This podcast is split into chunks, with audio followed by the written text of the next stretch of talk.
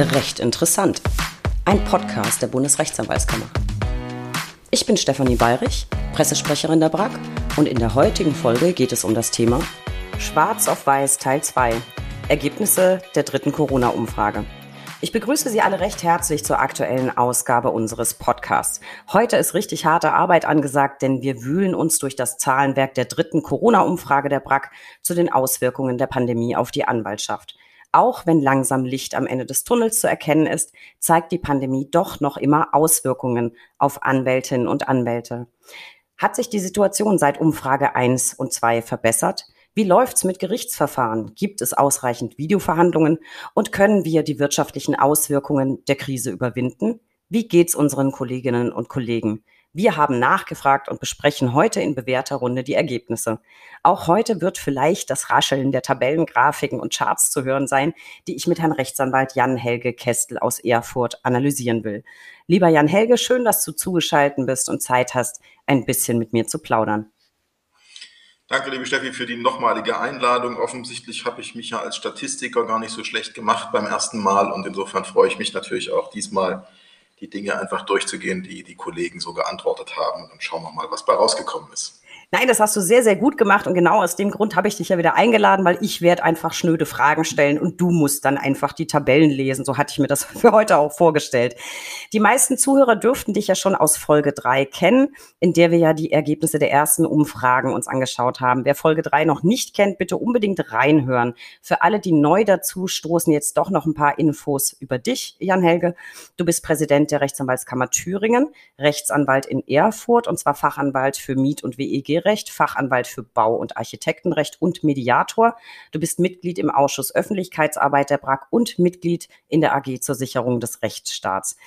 Lieber Jan Helge, wir wollen uns ja heute mal so gemeinsam anschauen, was die Umfrage ergeben hat und vor allem, was sich im Vergleich zu den ersten Umfragen im April und Oktober 2020 so getan hat. Abgefragt haben wir ganz allgemein zur Vergleichbarkeit wie das Bundesland, Kanzleiorganisationsform und die Rechtsgebiete, auf denen die Kollegen tätig sind, damit wir so einen generellen Überblick haben. Ich würde sagen, man kann die Schlussfolgerung ziehen, dass es doch ein repräsentatives Bild der Situation in Deutschland ist, eine ganz gute Durchmischung. Vielleicht auf den ersten Blick jetzt erst erstmal was äh, über die Teilnehmer. Wir hatten 9000 Klicks, fast 6150 Teilnehmer und über 5000 vollständig ausgefüllte Fragebögen. Finde ich jetzt ehrlich gesagt schon mal ziemlich gut, denn es sind ja immerhin 14 Fragen gewesen und hat so ein bisschen Arbeit gemacht. Was sagst du? Naja, klar, 14 Fragen ist eine ganze Menge und im laufenden Alltag äh, muss das erst beantwortet werden. Man kann da schon ganz zufrieden sein. Ein bisschen Luft nach oben ist natürlich noch, wenn man sich überlegt, wie viele Anwältinnen und Anwälte wir insgesamt sind. Aber gleichwohl für solche Umfragen ist das, glaube ich, ein ganz gutes Ergebnis. Und äh, man kann sich da ähm, eigentlich ganz zufrieden zeigen, insbesondere auch deshalb, weil die Bandbreite der Antworten, das werden wir ja gleich sehen, durchaus ähm, alles umfasst und man deswegen auch nicht davon ausgehen kann, dass nur die mühseligen und beladenen, wie man das vielleicht so ein bisschen salopp formulieren kann, teilgenommen haben, um ihren Ärgerluft zu machen, sondern es sind ja auch positive Signale zu vermerken. Insofern ist das gar nicht so schlecht. Und äh, wenn man das so insgesamt äh, sieht im Verhältnis der Anzahl der Anwälte in den einzelnen Bundesländern zu den Teilnehmern, hält sich das auch in etwa die Waage. Da gibt es zwei, drei Ausreißer nach oben, die ganz intensiv dabei waren und sehr äh, besonders sich hervorgetan haben in der Beantwortung Brandenburg und äh, Mecklenburg-Vorpommern. Die Kolleginnen waren besonders fleißig, aber im Großen und Ganzen ist der Prozentsatz derer, die sich beteiligt haben, im Verhältnis zur jeweiligen Anwaltschaft der Kammern in etwa gleich und das ist insofern schon ein ganz gutes Ergebnis. Ja, es ist natürlich nicht so ganz ähm, äh, hervorragend gelaufen wie die allererste Umfrage. Ich denke mal, das ist auch dem Umstand geschuldet. Erste Umfrage war im April, da waren wir ganz frisch in der Krise, alle waren schockiert, alle betroffen. Man hat sich jetzt vielleicht im Lauf der letzten anderthalb Jahre so ein Stück weit gewöhnt, bin trotzdem ziemlich zufrieden. 5000 vollständig ausgefüllte Fragebögen, ich glaube, damit kann man schon ganz gut was anfangen. Jan Helge, dann lass uns mal in die Zahlen einsteigen und herausfinden, ob die Kollegen deshalb so fleißig abgestimmt haben, weil sie besonders betroffen waren oder weil sie einfach besonders engagiert sind. Vielleicht zu Beginn mal so ein allgemeines Überblicksfazit von dir, bevor wir jetzt so in die Einzelanalyse stürzen? Gibt es so eine Tendenz? Naja, kurz und knapp ist natürlich schwierig. Es waren, wie du schon sagst, 14 Fragen. Da gibt es natürlich vieles ähm, differenziert zu betrachten. Das machen wir sicherlich. Ähm, aber im Großen und Ganzen äh, wird man schon sagen können, dass die Anwaltschaft nicht mehr ganz so stark von der Krise betroffen zu sein scheint. Ähm, aber so richtig entspannt hat sich die Situation auch noch nicht. Und es gibt immer noch eine ganze Reihe Kolleginnen und Kollegen, die glauben, die Krise wirtschaftlich nicht überstehen zu können. Und das ist natürlich äh, in der Tat bedenklich. Die Justiz scheint kleinere Fortschritte zu machen, was ihre Ausstattung betrifft. Ähm, aber es gibt auch noch erhebliche Verfahrensverzögerungen mit den jetzt eintretenden Impffortschriften und insbesondere natürlich auch der Freigabe ähm, für alle Bevölkerungsgruppen ähm, entspannt sich die Situation natürlich zusehends mit dieser ganzen Entwicklung. Bis dahin ist die Anwaltschaft in Teilen unzufrieden. Das ist sehr regional unterschiedlich, glaube ich, zu betrachten. Aber äh, man sieht, es ist ein klassisches sowohl als auch. Okay, das ist doch, glaube ich, mal ein ganz guter Teaser so zum Einstieg. Dann würde ich sagen, äh, in medias res. Vielleicht widmen wir uns zu Beginn erstmal so dem wirtschaftlichen Part. Der drückt die meisten ja äh, am stärksten. Ich würde auch sagen, da hat sich ein bisschen was gebessert. Also wenn man jetzt äh, gerade den Vergleich zieht zur letzten Umfrage, da hat ja noch ein Drittel angegeben, mehr offene Rechnungen zum Beispiel zu haben. Wie sieht's da jetzt aus, Jan Helge? Ja, minimale Verbesserungen würde man sagen können. Ähm, von den 30 Prozent hat sich ähm, sozusagen das auf etwas von nur noch knapp über 24 Prozent verbessert. Ähm, immerhin gut 55 Prozent haben in der Corona-Krise ebenso viele Außenstände wie zuvor. Jetzt kann man natürlich sagen, das ist grundsätzlich blöd, dass man so viele Außenstände hat, äh, aber es hat sich jedenfalls auch nicht zum Negativen äh, verbessert, äh, verschlechtert, Entschuldigung. Das bedeutet aber eben auch, dass knapp die Hälfte der Anwaltschaft ähm, von Corona irgendwie dann doch betroffen ist, wenn auch unterschiedlich hart. Und das äh, muss man schon auch zur Kenntnis nehmen bei aller Spaßigkeit. Na gut, gleich viele Außenstände wie vor Corona kann ja auch heißen minimale Außenstände oder äh, Ne? Also in einem überschaubaren Rahmen.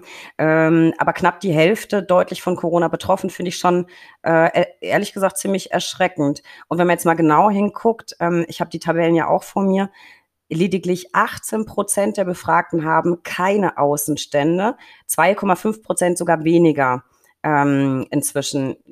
Ich finde aber trotzdem 18 Prozent deutlich mehr Außenstände. Das ist äh, relativ gravierend. Und was ich auch spannend finde, wenn man jetzt mal ein bisschen auf die Rechtsgebiete schaut, in denen die Kollegen oder auf denen die Kollegen so tätig sind, sind einige besonders betroffen, nämlich die Strafrechtler und die Sozialrechtler mit 36 oder 31 Prozent. Auch Kollegen auf dem Gebiet, äh, Gebiet des Straßenverkehrsrechts haben mehr Aus, Außenstände als vor der Krise. Ich finde das jetzt noch so bedingt nachvollziehbar. Klar, Lockdown, kannst du weniger einbrechen, kannst du weniger Auto fahren. Also jetzt mal so einfach runtergebrochen, wahrscheinlich deswegen weniger Mandate. Interessant finde ich, dass im Verhältnis die Handelsrechtler mit in Anführungszeichen nur 22 Prozent mehr offenen Rechnungen äh, noch ganz gut dastehen und die Insolvenzrechtler auch. Also wir haben auf der einen Seite irgendwie so ein Stück weit blühende Wirtschaft und ein bisschen Pleite auf, auf der anderen Seite. Wie würdest du das interpretieren? Ja, dass die Handelsrechtler in Anführungszeichen nur 22 Prozent mehr offene Rechnungen haben, spricht ja jetzt noch nicht für blühende Wirtschaft. Ähm, denn es heißt ja auch, es sind mehr offene Rechnungen als zuvor, ähm, was ja auch noch für Krise spricht und nicht für blühende Wirtschaft. Und bei den Insolvenzen, da muss man natürlich sagen, das ist krisenbedingt natürlich ein Thema und man würde sich auf den ersten Blick wundern, warum die Insolvenzrechtler mehr Außenstände haben. Ähm, das kann natürlich damit zusammenhängen, dass die Insolvenzantragpflicht äh, ausgesetzt war. Allerdings ähm, ist es natürlich so, wenn man das nochmal mit weiteren Zahlen in äh, Verbindung bringt, dass ähm, ja doch bei den Insolvenzrechtlern, wenn man es nur mal nach dem Fachgebiet sortiert, immer noch mehr als 10 Prozent davon ausgehen, dass sie die Umsatzeinbußen gar nicht mehr ausgleichen können und so etwas über, von über 30 Prozent meinen, dass sie dazu ein bis zwei Jahre brauchen. Obwohl ja eigentlich so landläufig, wenn man so die Ohren aufsperrt, man das Gefühl hat, wenn die Insolvenzantragspflicht jetzt ausgelaufen ist oder ausläuft, dann wird die meisten sagen ja etwas ketzerisch spätestens nach der Bundestagswahl äh, die große Insolvenzwelle auf uns zurollen. Und trotzdem sagen die Insolvenzrechtler, wir kriegen das gar nicht mehr hin oder äh, brauchen dafür ein bis zwei Jahre, um diese Umsatzeinbußen auszuholen. Das ist schon bedenklich.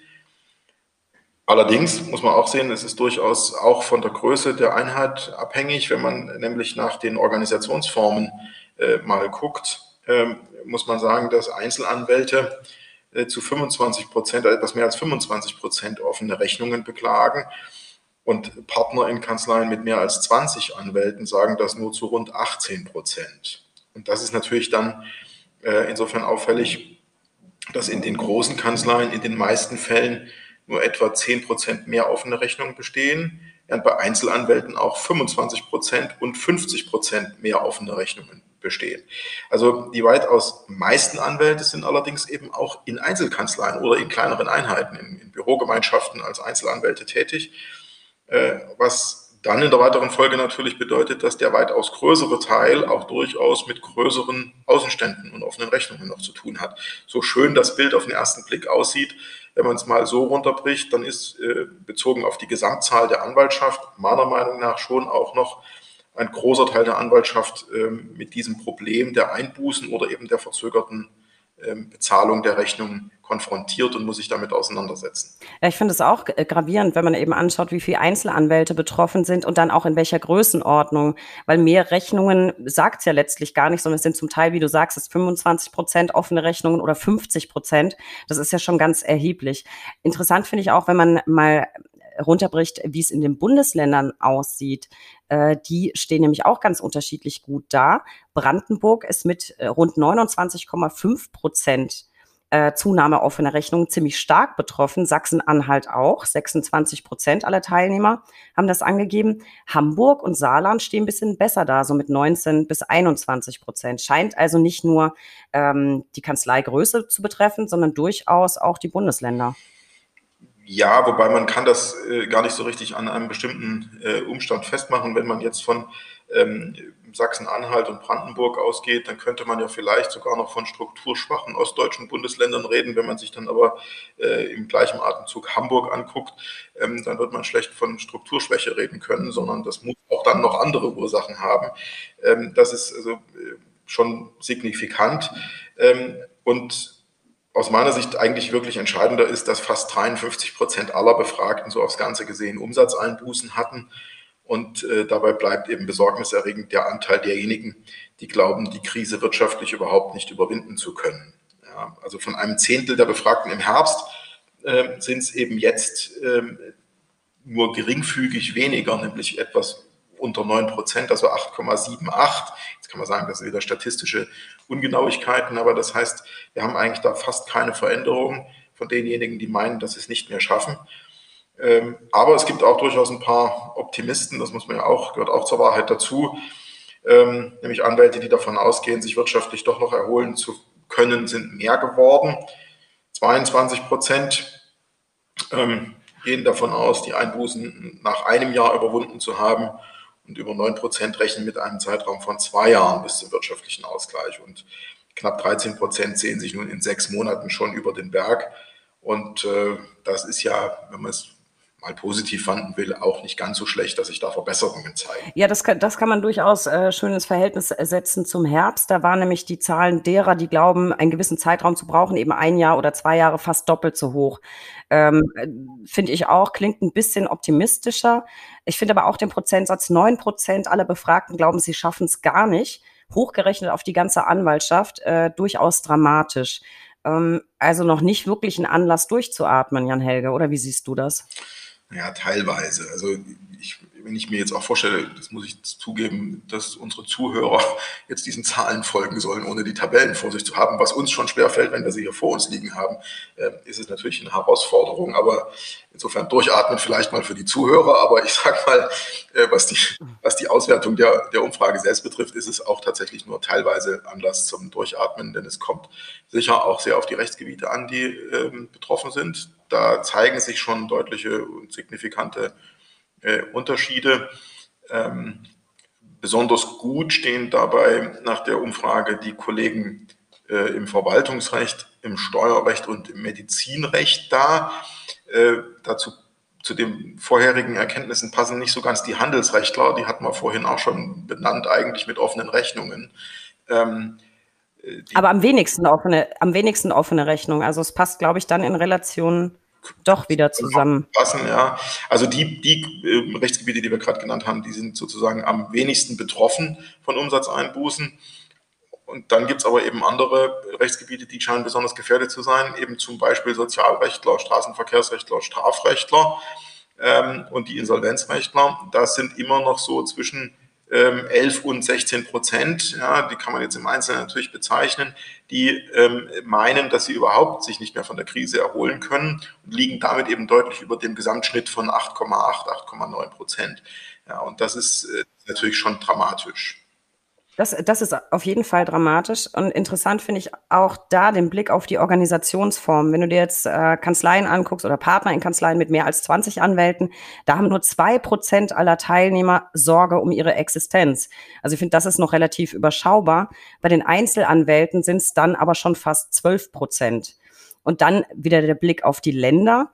Ähm, ich sage jetzt immer nur in Anführungszeichen. 6,4 Prozent in Schleswig-Holstein haben Angst um die Zukunft. In Rheinland-Pfalz sind schon 12,2 Prozent. Und ganz besorgniserregend, wie ich finde, Thüringen, rund 22 Prozent. Da habe ich dich ja jetzt quasi als äh, Präsident der RAK Thüringen am Wickel. Magst du dazu was sagen? Hast du irgendwie persönliches Feedback von Kollegen bekommen? Ist es in Thüringen so viel dramatischer als in anderen Bundesländern? Ja, ich könnte jetzt sagen, es liegt im Vergleich zu Schleswig-Holstein wahrscheinlich äh, an dem nicht ganz so schönen Wetter bei uns im Vergleich zur Ostsee aber, oder Nordsee. Das äh, ist aber nicht wirklich ernst zu nehmen, diese Analyse.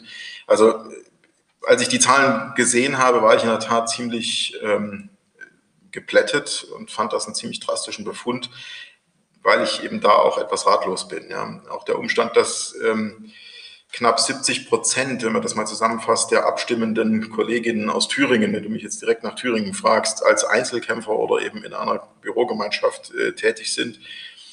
Ähm, und der Blick auf ähnliche Prozente in diesem Bereich, also der, der Einzelkämpfer in Mecklenburg-Vorpommern oder Sachsen-Anhalt, ähm, die deutliche Abweichung, die wir hier in Thüringen haben, eigentlich nicht erklärt. Also man, man könnte ja vermuten, okay, das sind viele Einzelkanzleien und die sind eben besonders betroffen. Das hatten wir ja gerade eben auch ausgearbeitet.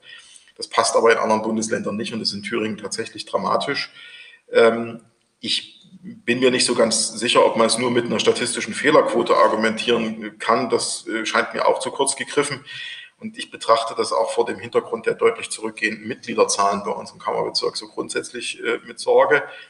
Und ähm, ich denke halt, es kommt ähm, neben den besagten äh, vielleicht nur statistischen Verschiebungen sicher aber auch grundsätzlich ähm, hinzu, dass Strukturprobleme äh, nicht nur bei der Anwaltschaft, sondern eben auch bei, im Bereich der potenziellen Mandantschaft ähm, hinzukommen. Und ein wirtschaftlich schwächeres Umfeld führt natürlich zwangsläufig auch zu wirtschaftlich schwierigeren Zahlen und, äh, und Möglichkeiten, Reserven zu bilden für die Anwaltschaft, die sich ja in dem Markt genauso bewegt. Also bei allen hehren Zielen als Organ der Rechtspflege ähm, für die Sicherung des Rechtsstaats Sorge zu tragen, sind wir am Ende ja dann doch auch Unternehmer und müssen natürlich auch im wirtschaftlichen Umfeld klarkommen. Und ähm, bei einer solchen Krise führt natürlich eine fehlende Möglichkeit, Rücklagen zu bilden, bei einem Einzelkämpfer in einem strukturschwachen Gebiet, wenn das alles zusammenkommt, dann eben schnell dazu, dass man mit dem Rücken an der Wand steht und dann womöglich auch die Perspektive eher trübe aussieht. Ja, wollen wir einfach hoffen, dass vielleicht in Thüringen gerade nur die Kollegen mitgemacht haben, bei denen gerade Not am Mann ist und dass es sich vielleicht so erklären lässt. Das wäre ja so ein Fünkchen Hoffnung, weil andernfalls fände ich 22 Prozent schon sehr, sehr bedrückend. Ähm, Jan Helge, wie sah es denn in der Umfrage bei den Mandatsrückgängen aus? Wir hatten bei der letzten Umfrage da ja wirklich krasse Ergebnisse. Ähm, Im April waren es, glaube ich, über 70 Prozent aller Anwälte, die gesagt haben, sie haben erheblich weniger Mandate und damit im Zweifel einen empfindlichen Umsatzeinbruch. Das war jetzt im Herbst war es ja so ein bisschen besser. Wie sah es jetzt aus? Das sieht etwas besser aus. Ähm wenn auch noch nicht so ganz äh, wirklich gut. Da sind wir auf einem guten Weg, kann man sagen. Es äh, konnten aktuell immerhin rund 46 Prozent der Befragten feststellen, dass sich die Mandatseingänge zumindest seit Sommer 2020, also nach dem ersten äh, nach der ersten Phase des Lockdowns und der ersten Lockdown-Situation wieder etwas stabilisiert haben, also in etwa gleich geblieben sind.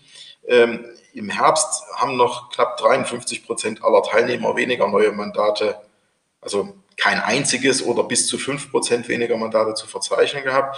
Aktuell sind es nur noch rund 35 Prozent. Also insofern etwas Licht am Ende des Tunnels. Ähm, insbesondere bei den 19 Prozent, bei denen die neuen Mandate seit letztem Sommer wieder zugenommen haben.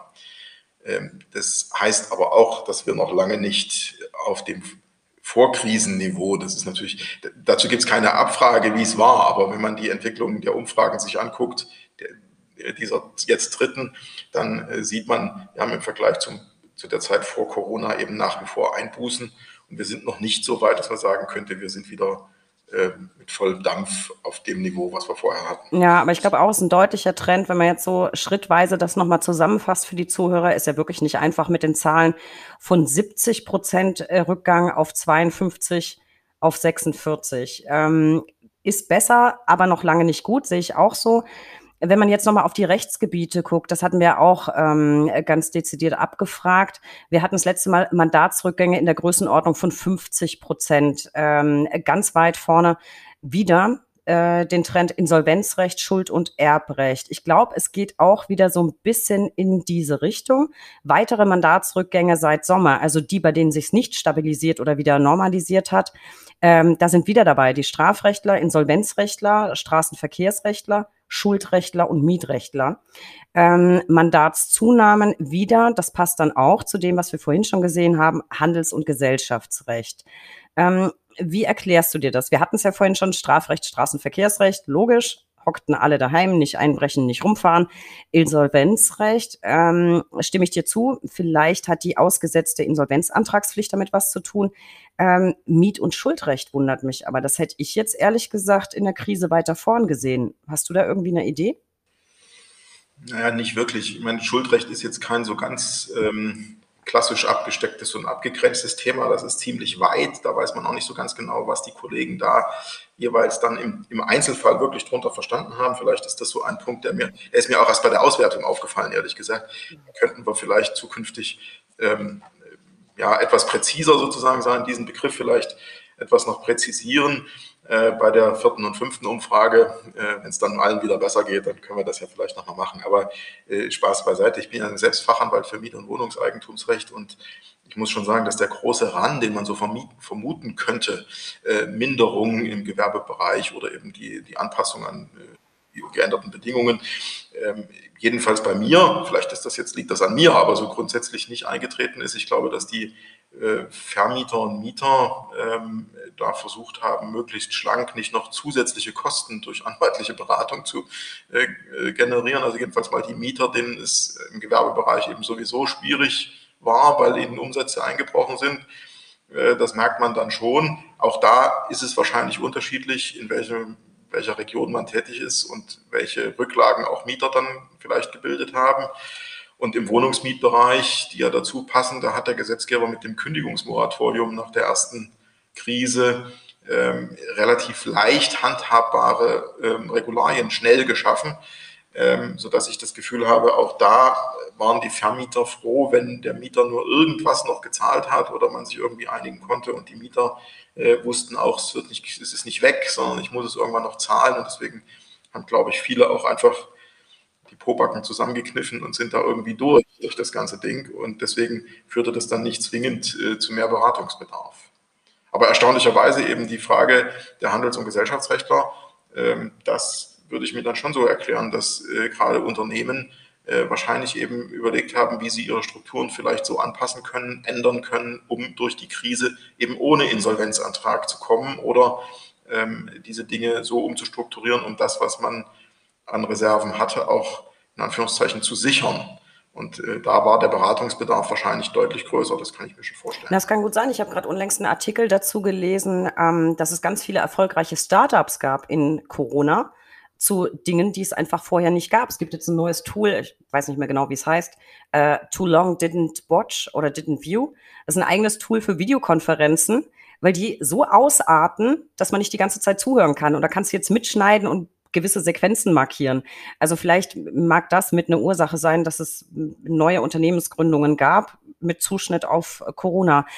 Ähm, Jan Helge, mal so einen Blick auf die Organisationsform geworfen. Gab es da auch wieder Unterschiede?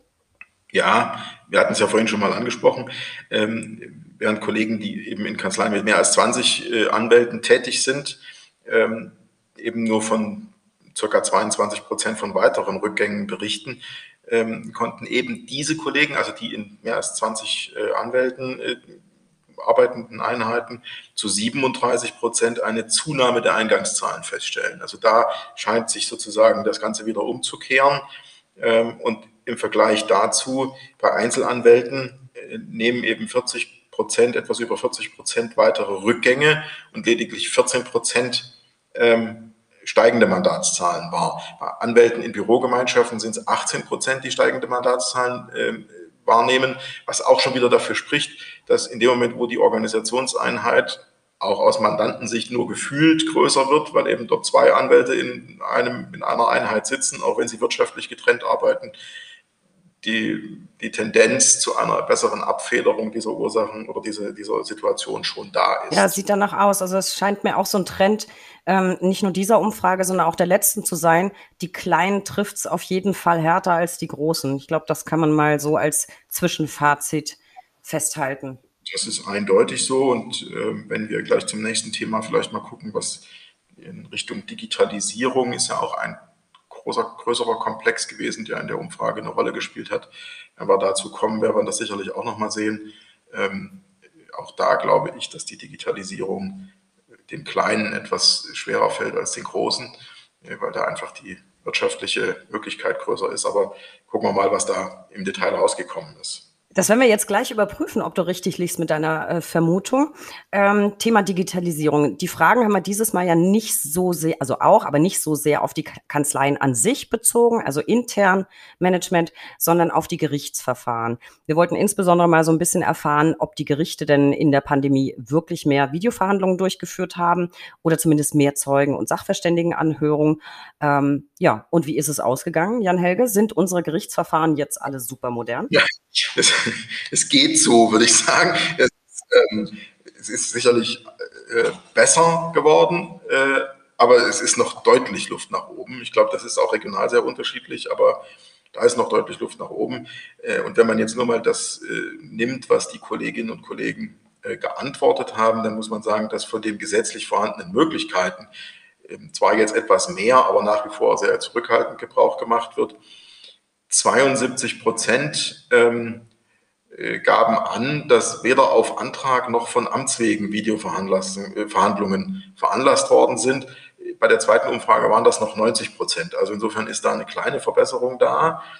6,5 ähm, Prozent der Teilnehmer hatten entsprechende Anträge gestellt. Das waren vorher 4,2. Also die Kollegen werden auch mutiger, wenn man das mal in dem Zusammenhang sagen darf. Minimal, aber immerhin. Sie hatten allerdings damit keinen Erfolg. Also insofern nützt der Antrag nichts, wenn Ende nicht umgesetzt wird. Ähm, und immerhin 12 Prozent der benannten Fälle, ähm, also mit einem Antrag, wurden dann auch Videoverhandlungen oder beziehungsweise in 12 Prozent der Fälle wurden sie per Amts, von Amts wegen äh, per Video angeordnet und äh, vorgenommen. Das waren vorher nur 5 Prozent. Also auch da auf geringem Niveau eine leichte Verbesserung. Man kann sicherlich sagen, es gibt nach wie vor erheblichen Verbesserungsbedarf beim Verfahrensmanagement der Gerichte. Das ist äh, eindeutig. Ja, das äh, da würde ich jetzt da auch rauslesen wollen. Die Frage ist, hängt es nur am Verfahrensmanagement oder nicht vielleicht äh, an der Ausstattung der Gerichte? Aber das haben wir äh, auch abgefragt, da kommen wir gleich dazu ich, ich finde es auf jeden Fall unfassbar, wie wenig ähm, oder wie gering der Anteil ist an Verfahrens, Ver, äh, Verfahrenshandlungen im Wege der Bild- und Tonübertragung. Das haben wir nämlich auch abgefragt. Und zwar wollten wir wissen, prozentual, wie hoch ist der Anteil an den Verfahrenshandlungen im Verhältnis zu insgesamt ähm, vorgenommene Verfahrensverhandlungen, also wie, wie viele Videoverhandlungen. Und haben 74 Prozent gesagt, überhaupt nicht, null, nada. Ähm, das kann ja, wir haben es ja schon gesehen, leichte Zunahme bei den Anwälten. Das kann nicht nur an den Anwälten liegen, das muss doch auch an der Ausstattung liegen. Oder wie siehst du das? Ja, also ganz eindeutig, das kann nicht nur an den Anwälten liegen. Ähm, und da dürfte definitiv auch die Ausstattung der Gerichte wesentlich mitursächlich gewesen sein. Das wurde ja auch abgefragt. Also jedenfalls nach Einschätzung der Anwälte von außen betrachtet, weil man ja nicht in die inneren äh, Zirkel der Justiz dann hineingucken kann, aber von der Wahrnehmung der Anwaltschaft äh, ob sich da irgendwas getan hat, ähm, haben immerhin 59 Prozent, also äh, zwei Drittel äh, fast angegeben, dass sich die Ausstattung nach ihrer Wahrnehmung auch während der Pandemie überhaupt nicht verändert hat, sondern gleich geblieben ist. Und lediglich 15 Prozent haben den Eindruck, dass sich die Ausstattung der Gerichte verbessert und deutlich mehr Videoverhandlungen durchgeführt worden seien. Ähm, und 26 Prozent meinen, dass sich die Ausstattung zwar verbessert hat, aber gleichwohl nicht mehr Videoverhandlungen stattfinden. Also äh, das finde ich aber jetzt nur bedingt lässig, weil 26 Prozent nehmen wahr, Ausstattung ist viel besser. Das klingt ja jetzt erstmal total großartig. Ähm, aber die dann nicht zu nutzen, ist ja irgendwie ähm, wenig zufriedenstellend. Ich meine, gerade wegen der Pandemie wäre es doch total sinnvoll gewesen, bei den Videoverhandlungen ein bisschen Gas zu geben, um den Gerichtsbetrieb nicht wieder so einschlafen zu lassen oder zumindest wieder aufzuwecken. Also Stichwort Zugang zum Recht und so. Ja, sicher. Jetzt muss man natürlich auch sagen, wer nimmt an solchen Verhandlungen teil? Das sind äh, natürlich nicht äh, die Naturalpartei im Regelfall, sondern die Anwaltschaft. Aber es ist schon völlig richtig, wie du sagst, im Hinblick auf den Pakt für den Rechtsstaat und die Forderungen, die die Bundesrechtsanwaltskammer ähm, so aufgestellt hat in dem Zusammenhang, ist es mehr als bedauerlich, dass die Gerichte da überhaupt nicht drauf reagieren. Denn eine rasche Aufrüstung der Gerichte, die ja auch durch den Pakt für den Rechtsstaat mit erheblichen, erheblichen Mitteln auch äh, finanziert worden ist, das hätte durchaus helfen können, Verfahrensverzögerungen und damit einen zumindest in Teilen der äh, Justiz vorübergehenden Stillstand der Rechtspflege zu vermeiden. Also man muss auch aufpassen, dass man da nicht alles über einen Kamm schert, aber in Teilen äh, war es ja tatsächlich dramatisch. Und insofern ähm, kann ich nur mal ein bisschen Eigenwerbung für die Arbeitsgemeinschaft machen, der ich da angehöre, äh, der AG zur Sicherung des Rechtsstaats, die die Bundesrechtsanwaltskammer ins Leben gerufen hat. Wir haben im Dezember 2020 ja auch schon äh, die entsprechenden Forderungen aufgestellt und deutlich gemacht, dass man zwar ein bisschen was getan hat, aber das noch keineswegs zufriedenstellend umgesetzt ist und dass dort in technischer Hinsicht und eben im Hinblick auf das Verfahrensmanagement noch deutlicher Verbesserungsbedarf besteht. Und die Umfrage bestätigt uns da eigentlich in unserer Einschätzung, die wir schon im, Dezember 2020 hatten, nach dem Vorliegen der zweiten Umfrage. Äh, es ist aber tatsächlich nicht viel besser geworden, das muss man leider festhalten. Ja, für alle, die sich mal für die AG interessieren, ich packe da noch einen Link in die Show Notes, lässt sich alles abrufen unter www.brack.de. Ähm, ich finde es auch sehr schade, dass sich da nicht mehr getan hat. Ich meine, es ist ja doch eine deutliche Wahrnehmung ähm, dahingehend, dass die Ausstattung sich verbessert hat. Weil wenn du jetzt die Zahlen mal addierst von den Anwälten, die meinen, dass sich alles verbessert hat, das sind 41 Prozent. Das klingt ja jetzt erstmal nach einem riesen Fortschritt. Traurig ist dann aber, wenn man die wieder abzieht, die meinen, ja, hat aber gar nichts gebracht. Ähm, es bleiben dann nämlich nur 15 Prozent äh, Verbesserung, was Videoverhandlungen äh, anbelangt. Das finde ich ziemlich schade, weil wenn die Technik da ist, äh, sollte man sie halt auch nutzen. Ähm, Jan Helge, wie, wie sah es denn so in den Bundesländern aus? Ist das übergreifend gleich die Entwicklung oder gibt es ein paar Spitzenreiter, ein paar Nachzügler? Was meinst du? Naja, also ähm, zunächst hast du natürlich völlig recht, wenn man die Technik hat, sollte man sie nutzen. Das hatten wir gerade schon gesagt. Ähm, und äh, ich hatte es vorhin ja auch schon angedeutet, die regionalen Unterschiede bei der ganzen Geschichte. Und es ist in der Tat so, es gibt eben tatsächlich äh, deutliche Verbesserungen, vor allem in drei Bundesländern, jedenfalls nach den Ergebnissen dieser Umfrage.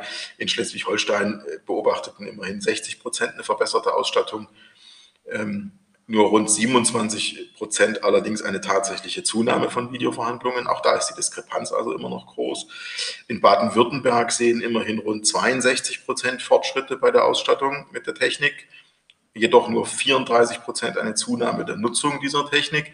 Also auch da eine, ein Delta und ein Gap, was man eigentlich noch überwinden könnte.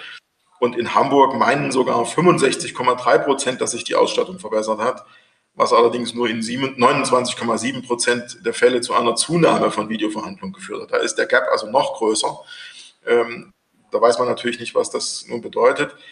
Äh, und umgekehrt muss man auch festhalten, dass einige Länder äh, leider offenbar massiv hinterherhinken und ähm, da bin ich dann wieder dabei mit einem Negativbeispiel aus Thüringen, steckenden 82 Prozent, die da angegeben haben, dass die Ausstattung der Gerichte sich nicht verbessert habe.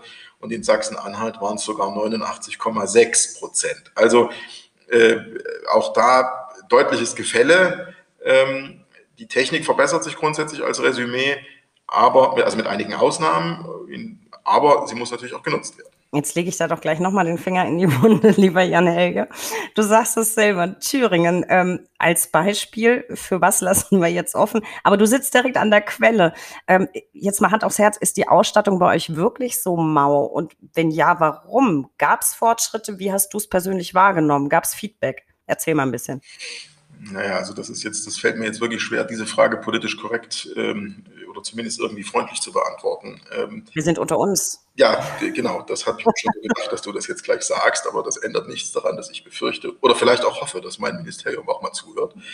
Ähm, die, die, Anfrage meinerseits an unser Ministerium zu diesem Thema ähm, wurde, wenn ich das mal frei interpretieren darf, ungefähr so beantwortet, dass ja alle Richter über einen Laptop verfügen würden und daher die Möglichkeit gegeben sei zu solchen Videoverhandlungen.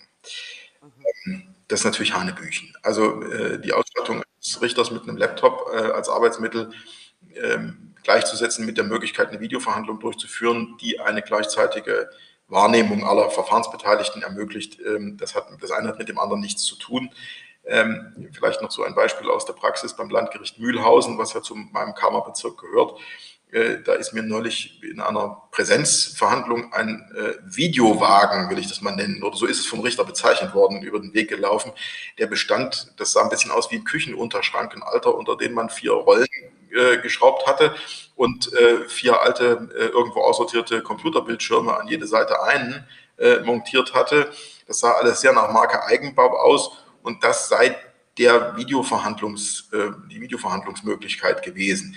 Also ähm, das ist bei weitem nicht das, was wir uns unter moderner Technik für die Videoverhandlung vorstellen. Allerdings muss ich zur Ehrenrettung des Landgerichts Mühlhausen sagen, ich habe gerade von dort auch tatsächlich schon von durchgeführten Videoverhandlungen gehört. Selbst habe ich noch nicht teilgenommen, aber immerhin auch dort ist es, ähm, hat es geklappt und wenn wir die Zeit noch haben und ich dann aus dem Nähkästchen noch ein bisschen weiter plaudern darf, mein Landgericht Erfurt, an dem ich ja quasi zu Hause bin, ähm, das ist im Moment technisch so ausgestattet, dass man befürchten muss, wenn in irgendeiner Geschäftsstelle gleichzeitig mit einem Videorekorder womöglich oder mit einer Videokamera die Kaffeemaschine in Betrieb gesetzt wird, ähm, dann bricht das Leitungsnetz äh, und das Stromnetz des Gebäudes zusammen. Also wir haben dort an vielfältigen ähm, Fronten zu kämpfen. Das Landgericht Erfurt wird auch irgendwann jetzt mal saniert und muss umziehen. Ich vermute, dass bis dahin äh, dort erstmal gar nichts mehr passiert. Das ist natürlich höchst bedauerlich, aber äh, ich glaube, wir haben mehr Probleme als nur die Ausstattung des konkreten Gerichts. Da hängen auch eben Gebäude und bauliche äh, Mängel dran, bis hin zur Frage, habe ich schnelles Internet äh, in jedem Dorf? Ähm, damit ich eben auch tatsächlich die Videoverhandlung auch als Anwältin und Anwalt von meiner Kanzlei äh, die vielleicht nicht in der Großstadt ist, auch tatsächlich äh, begleiten kann und das auch tatsächlich wahrnehmen kann. Also ich denke, die Probleme sind vielschichtig. Es wäre sicherlich falsch, nur auf die Justiz zu zeigen. Ich glaube, da hängt noch mehr an infrastrukturellen Maßnahmen dran, die wir auch noch einfordern müssen, glaube ich, in dem Zusammenhang.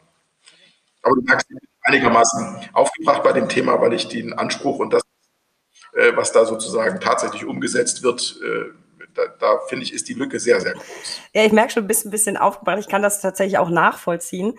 Ähm, das waren jetzt extrem interessante Einblicke. Ich muss das jetzt auch gleich erstmal ein bisschen sacken lassen. Ich war eben noch ganz überrascht, als du sagst, ja, äh, was war das? Mühlhausen hat einen Videowagen. Dachte ich, hey, ist ja cool, wie fortschrittlich. Jetzt Küchenunterschrank auf Rollen. Aber andererseits, da wollte ich schon wieder lästern und da dachte ich, nein, guck mal, die haben sich wenigstens was gebastelt und benutzen es jetzt. Das ist ja eigentlich fast schon wieder cool, letztlich. Ne? Wir kriegen es nicht, äh, die, die Ausstattung, äh, bauen wir selber was. Ähm, wir lassen das jetzt einfach mal so im Raum stehen und so ein bisschen nachhallen. Äh, ich glaube, wir können festhalten, bei Videoverhandlungen gibt es auf jeden Fall noch Optimierungsbedarf. Ähm, was mich interessieren würde, wir haben jetzt sehr stark den Blick auf die Gerichte und auf die Justiz ähm, gelenkt. Ich bin mir aber gar nicht sicher, ob das nicht auch manchmal ein Stückchen an den Anwälten liegt. Wir haben ja auch die Wünsche zu Videoverhandlungen abgefragt. Was meinst du, Jan-Helge? Was geben die Zahlen dazu her? Ja, zunächst noch mal einen ganz kleinen Schritt zurück. Wir hatten ja schon gesagt, die Antragszahlen, das hatten wir ja schon ausgeführt, wie, wie viele Anträge gestellt haben.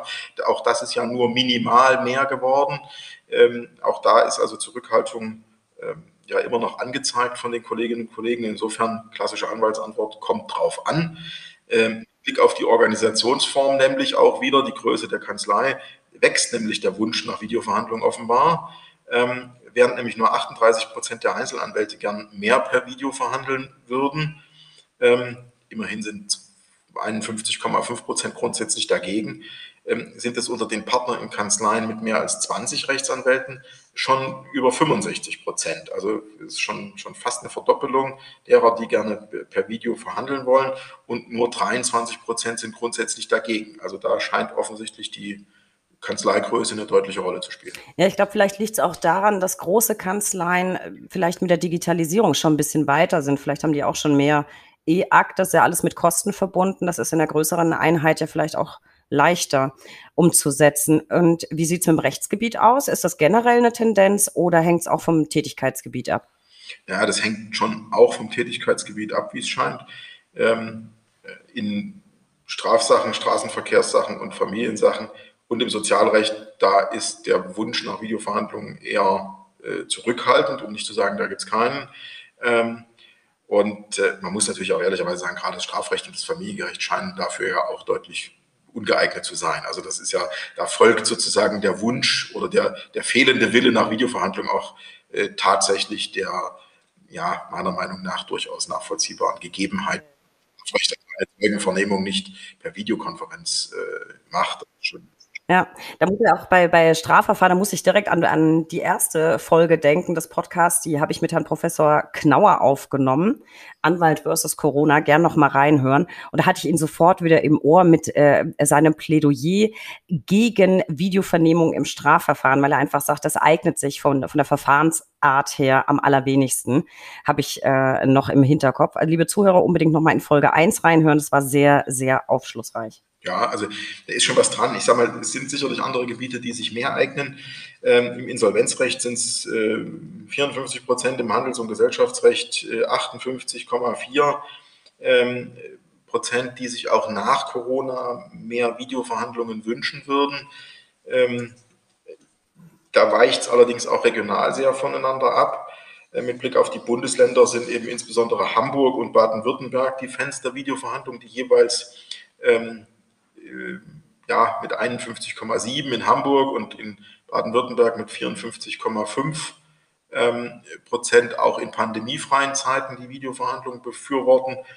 Und äh, umgekehrt in Brandenburg und Bremen, äh, da wollen ungefähr gleich viele ähm, gerade überhaupt gar keine Videoverhandlungen, also grundsätzlich keine. Äh, da sieht man also auch, wie groß die Bandbreite der Interessen in der Anwaltschaft ist. Ähm, und äh, man kann jetzt auch nicht sagen, das eine ist nur Fläche und das andere ist die Stadt. Das sind also gerade diese beiden Beispiele oder, vier, äh, die wir hier aufführen, sind das beste Beispiel dafür. Hamburg als Stadt und Baden-Württemberg als Flächenland, wenn man das mal so nennen soll, natürlich mit vielen Metropolen, aber äh, als Fläche, äh, die dafür sind und auf der anderen Seite eine Stadt, die Bremen und die Fläche Brandenburg, die dagegen sind. Also insofern, man kann es auch nicht an Stadt und Land festmachen, das ist sehr unterschiedlich ich sage mal so, ein, ein Nachsatz vielleicht zusammen mit den Videoverhandlungen noch für die Kolleginnen und Kollegen, die viele Untervollmachtsmandate betreuen, könnte natürlich eine Zunahme der Videoverhandlungen auch dazu führen, dass diese Untervollmachtsmandate wegfallen, äh, was dann unter Umständen natürlich auch äh, problematisch ist. Und in der Tat habe ich an einem Gericht schon gehört, dass mir der Richter sagt, nee, er wird also keine Videoverhandlungen machen, weil er die örtliche Anwaltschaft nicht vor den Kopf stoßen will, die eben als Unterbevollmächtigte für die, den einen oder anderen ähm, überörtlich tätigen Kollegen äh, agiert. Ähm, das ist natürlich für die Kolleginnen und Kollegen in der Tat durchaus ein Argument, das sehe ich schon auch. Aber ob wir damit wirklich Modernisierung und Digitalisierung deswegen ausbremsen, ähm, da habe ich so meine Zweifel, ob das wirklich der richtige Weg ist. Also da muss man sehen. Aber da gibt die Umfrage dazu natürlich jetzt nicht viel her, aber das ist mehr so mein, mein persönlicher Input noch zu dem Punkt. Ja, ist ehrlich gesagt ein interessanter Aspekt, über den ich selber noch gar nicht äh, nachgedacht habe. Ähm, ich glaube, dass letztlich das mit den Videoverhandlungen mal die Verfahrensarten ausgeklammert, vielleicht auch so ein Stück weit persönlich einfach Geschmackssache ist. Ich, ich bin Befürworter. Ich glaube auch, dass es Verfahren gibt. Klar, da brauchst du die Leute einfach vor Ort.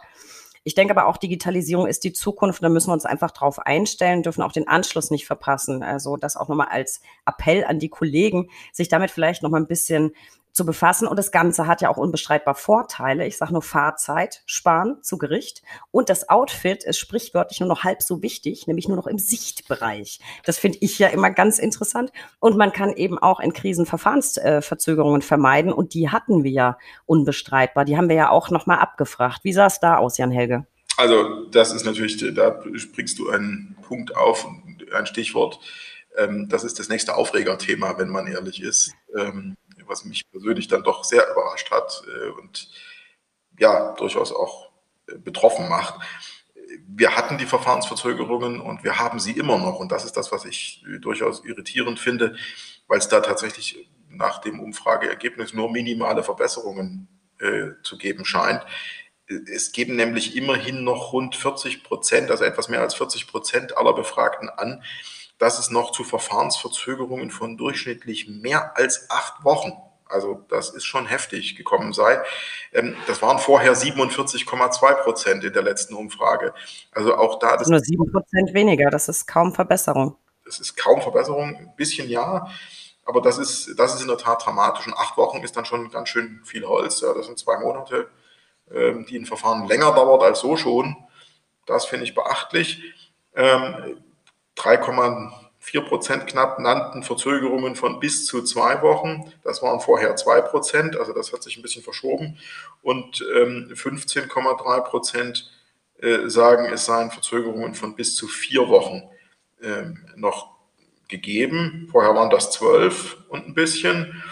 Und etwas über 20 Prozent, ähm, was im Herbst noch 27 Prozent waren, sagen von bis zu acht Wochen. Also ähm, es ist immer noch eine ganze Menge Verzögerung im, im Spiel, das muss man deutlich sagen.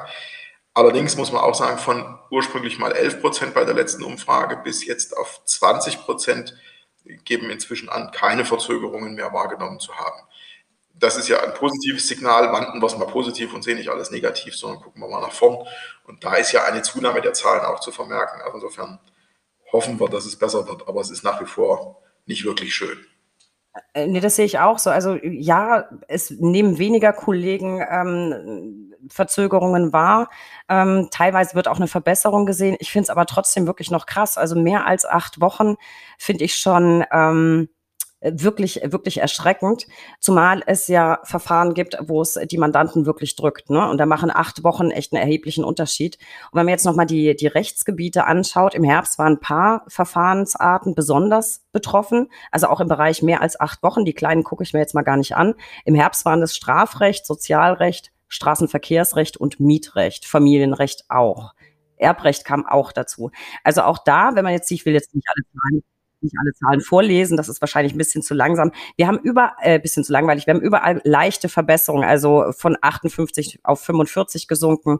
Ähm, die Tendenz ist aber gleich geblieben. Also auch in den Verfahrensarten haben wir jetzt immer noch erhebliche Verzögerungen. Neu dabei interessanterweise Medizinrecht und Verwaltungsrecht. Verwaltungsrecht könnte ich mir damit erklären, dass vielleicht die Corona-Verfahren zugenommen haben und die Gerichte ziemlich belastet haben. Da gibt es zu 51 Prozent Verfahrensverzögerung von acht Wochen oder mehr. Und wenn ich mir auf die Bundesländer, die Bundesländer mal näher anschaue, finde ich das auch spannend. Da wirst du dich jetzt gleich wieder freuen. Es gibt drei Bundesländer, die besonders stark betroffen sind. Das sind nämlich Brandenburg, Berlin und Thüringen.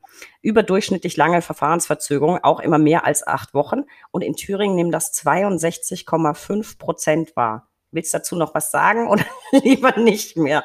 Also mal abgesehen davon, dass diese Verzögerungen von mehr als acht Wochen jetzt nach, ich sage jetzt, ein und einem Vierteljahr Krise ähm, eigentlich nicht hinnehmbar sind, ähm, kann ich es zumindest für Thüringen sagen oder muss es leider sagen, ist es wahrscheinlich tatsächlich immer noch die Folge des, naja, muss man schon sagen, faktischen Stillstand der Rechtspflege in unserem Bundesland im Frühjahr 2020, weil da ist anders als in anderen Bundesländern äh, faktisch das Gerichtswesen weitestgehend zum Erliegen gekommen. Das muss man einfach deutlich so sagen.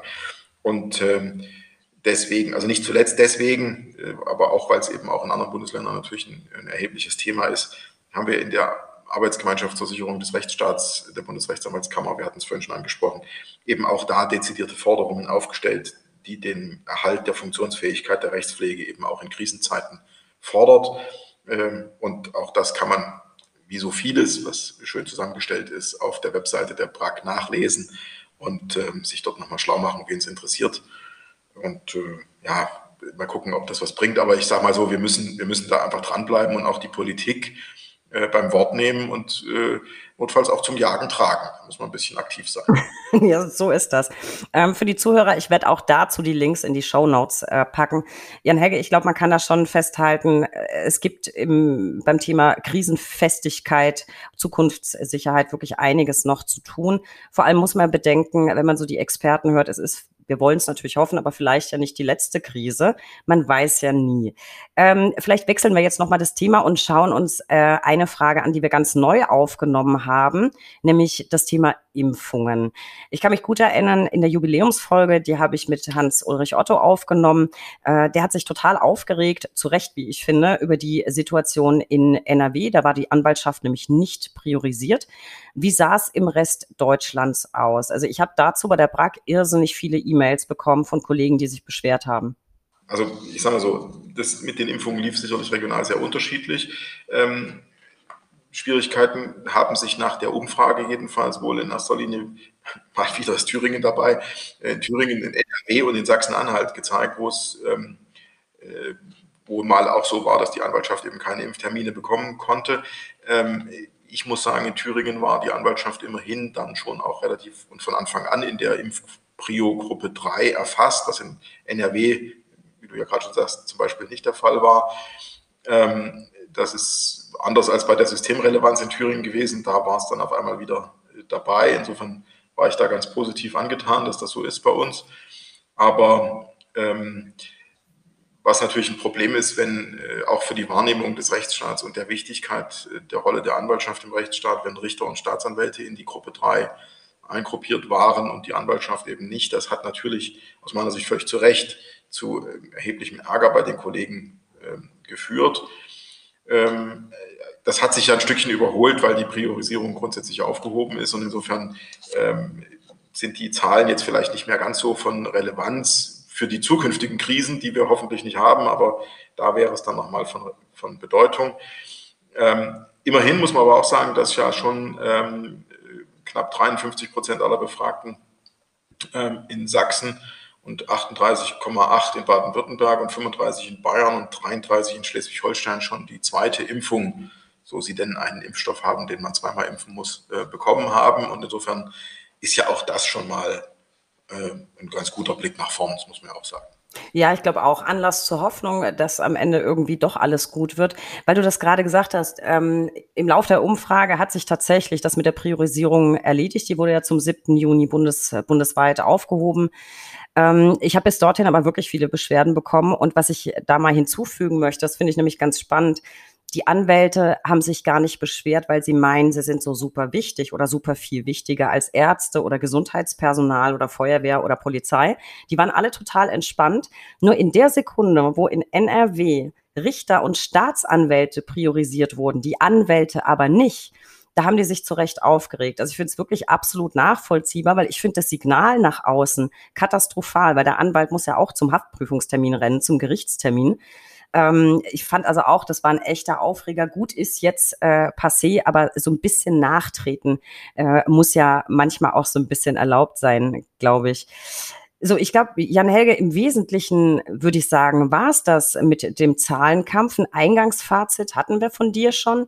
Hast du noch so ein Schlussresümee? Naja, also lass mich einen Satz noch sagen. Nachtreten, du hast dich zwar entschuldigt dafür, aber ich finde, das muss auch mal sein. Ja, das ist, äh, da muss man schon auch ziemlich deutlich sein äh, an dem Punkt.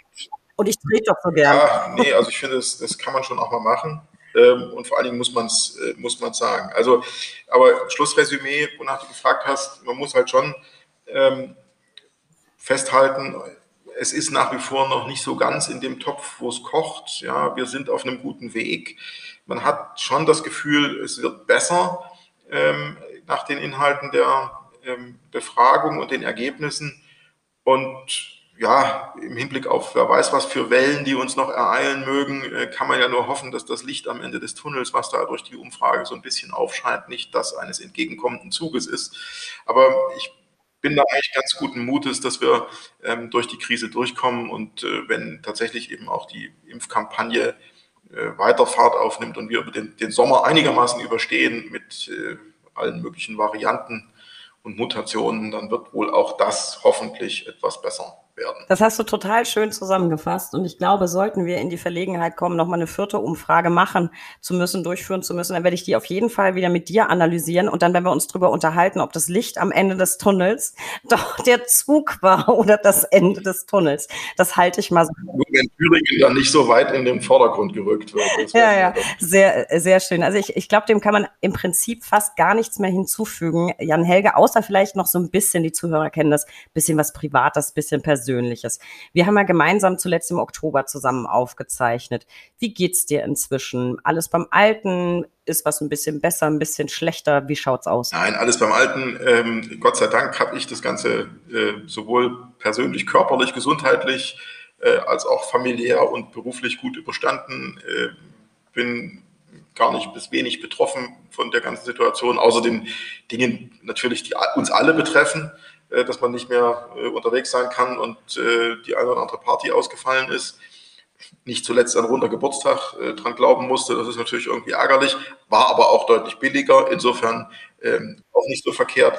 Aber was mir auffällt, und das ist vielleicht noch so etwas, was ich bedenklich finde und was mir Sorgen macht, ist, dass die, die Menschen, mit denen man zu tun hat, Mandanten oder nicht, ist egal, ähm, immer dünnhäutiger zu werden scheinen. Also man hat schon das Gefühl, dass wir als Gesellschaft insgesamt doch noch deutlich mehr daran zu kämpfen haben, dass wir uns mit, äh, mit einem immer krasser werdenden Schwarz-Weiß-Denken, also die Diskussionen äh, lassen Grautöne seltener zu. Es wird immer sehr schnell radikal und sehr ähm, ausufernd. Ähm, und das ist etwas, wo ich Sorge habe, dass wir als Gesellschaft insgesamt uns dort in eine Richtung bewegen, die nicht so schön ist. Da werbe ich so für mich und mein Umfeld immer zu etwas mehr Gelassenheit und zu wieder etwas mehr ähm, ja, Geruhsamkeit, einen etwas freundlicheren Blick auf das, was so um uns herum passiert. Weil äh, ich glaube, wenn wir uns daran aufreiben, dann haben wir damit noch viel mehr Probleme als mit der Krise selbst, sondern mit den Folgen. Ähm, aber das ist nur so eine ja, schon fast philosophische Randbemerkung. Ansonsten kann ich nur sagen, es ist bei mir alles erfreulich positiv. Und, also erfreulich negativ, muss man ja auch sagen. Und äh, es gibt sogar Urlaubspläne, also insofern alles schick. Das klingt doch schon mal gut. Und ich fand das ehrlich gesagt eine sehr schöne äh, Randbemerkung, egal ob jetzt äh, philosophisch oder nachdenklich, weil damit beschäftigt man, also ich beschäftige mich damit sehr viel ich habe auch das Gefühl, dass die Leute gereizter sind in meinem Umfeld. Das betrifft aber nicht alle. Es gibt genauso viele, die immer noch mit einer gewissen Lockerheit äh, das Ganze hinnehmen, weil wir können es ja sowieso nicht ändern. Ähm, es wird immer besser. Wir können langsam wieder Hoffnung haben. Die restliche Zeit, glaube ich, äh, schaffen wir jetzt auch noch. Mir geht auch einiges auf den Keks, aber ich kann es nicht ändern, also akzeptiere ich es. Ähm, für mich war es jetzt in letzter Zeit nicht so schön. Zum zweiten Mal in Folge wurde Wacken abgesagt. Ähm, manchmal ist man einfach müde. Man hat sich jetzt drauf gefreut, jetzt ist es wieder nichts. Aber es gibt ja auch kleine Lichtmomente. Ich habe es tatsächlich geschafft, für ein klitzekleines Konzert von den Broilers, die ich sehr liebe, Tickets zu bekommen. Alles ohne Strom. Und es gibt keine Blöcke und Sitzreihen, sondern Reihen, in denen man Picknickdecken auslegen darf. Also alles abgegrenzt dann von der Security. Darf man auf der Decke sitzen. Da freue ich mich jetzt schon wie Bolle drauf. Ich hoffe, die vierte, fünfte, sechste Welle wird mir das nicht auch noch nehmen. Ähm, und weil wir es gerade von den Broilers haben, die haben in Corona ein Album herausgebracht mit einem Song, der der vielleicht unser Mantra werden sollte. Der heißt dann nämlich, alles wird wieder okay. Das finde ich ist so ein sehr, sehr schönes Schlusswort, um zur letzten Kategorie überzuleiten. Meiner. Äh, Steffi, Entschuldige, ich muss dich nochmal unterbrechen. Bevor du zu dem, zur letzten Kategorie kommst, muss ich mich jetzt nochmal outen. Vielleicht auch als Ossi. Das Broiler habe ich immer mit einem Grillhähnchen in Verbindung. Ist es auch, aber es ist auch eine Punkband kennen sie überhaupt nicht, aber das liegt wahrscheinlich. Ich schicke dir, schick dir nachher einen Link und ich mag übrigens beides, Grillhähnchen und die Broilers. Ganz hervorragend. Ähm, und jetzt, ich setze mir jetzt noch durch meine Lieblingskategorie, auf die freue ich mich heute nämlich besonders, weil du kriegst die nämlich schon zum zweiten Mal ab. Drei Lieblings-Ls hatte ich ja schon. Der Buchstabe L kann für so vieles stehen. Lieblingsurteile, Lieblingspannen vor Gericht, Lieblingsparagraphen, und da fällt mir nämlich ein, was du beim letzten Mal gesagt hast, verrückt gewordene Grenzsteine. Jeder, der nicht weiß, was es damit auf sich hat, bitte nochmal Folge drei hören. Und lieber Jan Helge, heute kriegst du das Folgende von mir. Dein Lieblingsfachbuch oder Lieblingsbuch? Hi, hi. Ähm, also mein Lieblingsfachbuch ähm, ist nicht so wirklich ein Fachbuch, aber ist ein bisschen Rechtsgeschichte. Ähm, Inga Markowitz hat äh, ein Buch geschrieben, das heißt Gerechtigkeit in Lyritz äh, und beschäftigt sich mit ähm, der ostdeutschen Justizvergangenheit. Also Lyritz, den Ort gibt es nicht, das ist ein imaginärer Ort. Äh, aber äh, die Inga Markowitz hat äh, in vielen Studien und äh, viel Zeit äh, alte Gerichtsakten aus DDR-Zeiten aufgearbeitet und hat äh, das Gerichtswesen und das Justizwesen der DDR beschrieben, wie Gerichtsverfahren gelaufen sind. Und das ist spannende Lektüre. Ähm, und ich hatte das Vergnügen, Sie bei einer Lesung auch persönlich mal kennenzulernen und zu erleben. Ähm, das lohnt sich mal da reinzugucken. Das ist nicht schlecht. Klingt interessant. Ähm, Habe ich mir mal notiert. Und vielleicht kommen wir jetzt zu zwei Dingen, die man äh, Lockdown hin oder Lockdown her immer machen kann. Dein Lieblingsessen. Ja, das ist natürlich jetzt eine spannende Frage, weil eigentlich esse ich viel zu viel und viel zu gern, wie man an meiner Figur, die man ja Gott sei Dank nicht sieht, sondern uns nur hört, ähm, unschwer erkennen kann. Aber ich muss schon sagen, als Thüringer ist natürlich so eine gute Thüringer Bratwurst, ähm, das ist schon was. Also da, da kommt man eigentlich nicht dran vorbei, egal zu welcher Tageszeit. Ja, ich, ich wirke das jetzt einfach mal runter, was mir auf. Nee, ich, nee mache ich nicht, ich sag's doch.